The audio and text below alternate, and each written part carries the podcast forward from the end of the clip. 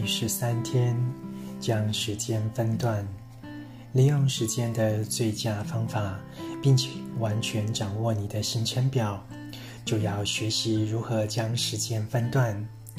这个意思是，将你行事历上的一段段时间切分，配给特定的活动，并且遵循那些安排。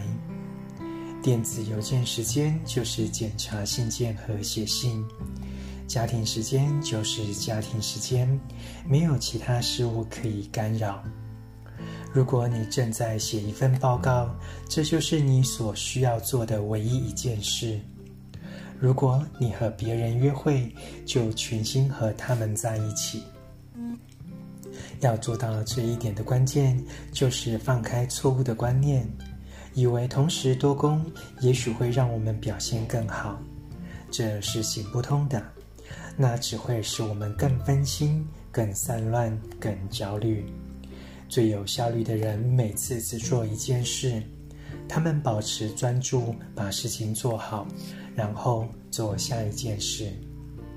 下一件事可能是小睡片刻，你猜会怎样呢？他们也睡得很好，为什么呢？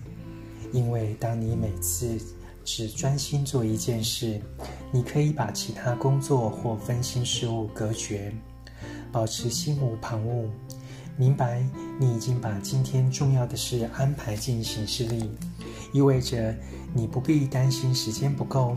到了小睡时间，你可以好好休息，进入这辈子最好美好的梦乡。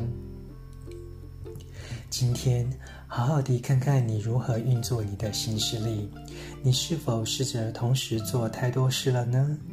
你是否整天做了过多的承诺，结果发现自己在一艘下沉的船里忙乱地不动？这很常见，缺乏时间与缺乏注意力这两件事经常同时发生。如果你的注意力残破不堪，你无法做好任何事。你可能会发现自己正在进行下一件事，而上一件事还没做完，心力交瘁。把你的每日行事历想成是一台电脑，你应该打开几个应用软体呢？如果你在做一份文件，但同时打开了电子邮件、简讯、会计、气象预告和游戏软体，这样对你的工作有帮助吗？当然没有。我们全看到电脑系统的效能在这种情况下会如何降低，但我们自己却很愿意过这样的日子。今天，把你在生活中该做的事整理成几个时段的活动。午餐是留给进食和喘息。当你每段时间只专注一项任务，工作会做得最好。与孩子互动需要你的身心都在场，魂不守舍是行不通的，因为你的孩子会注意到，到头来会念你一顿。只要在分配的时间内全心保持对那件事的专注，看看结果会怎样。你得安排你的行事力，让它符合你营造的新架构，而且最重要的是要坚持到底。守住界限，否则你会迷失。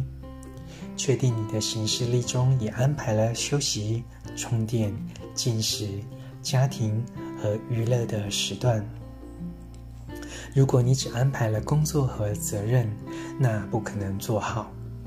在生活中，我们需要动态的平衡，而坚持一个健康的行事历，能让我们得到平衡。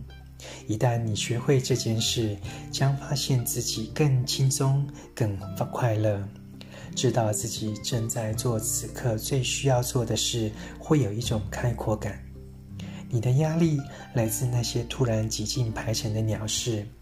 一次只做一件事，会让你比较快达成目标，并且给你更多时间来享受这个过程。朗读一日一练习，找回美好人生健康转述的一百项正念日常。